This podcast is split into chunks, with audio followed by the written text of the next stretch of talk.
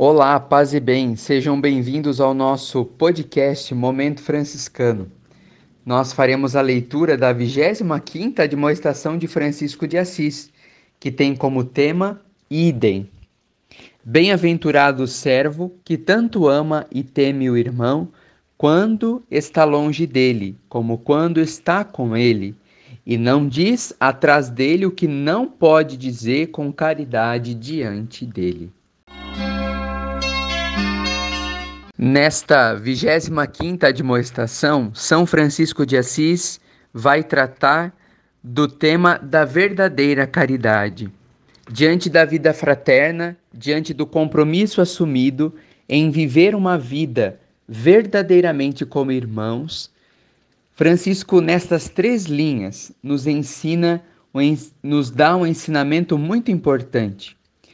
Mais uma vez, bem-aventurado servo mais uma vez, Francisco nos coloca, como nos colocou desde a 21ª demonstração, a servidão, o serviço.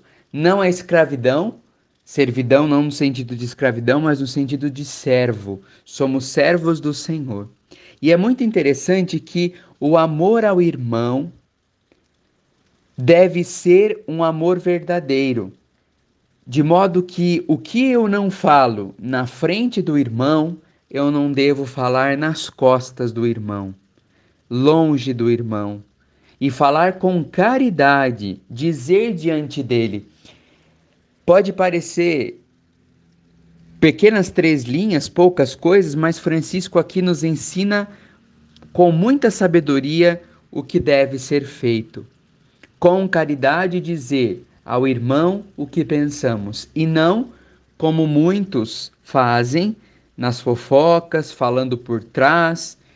E aliás, esse ensinamento de Francisco hoje é atualizado pelo Papa Francisco.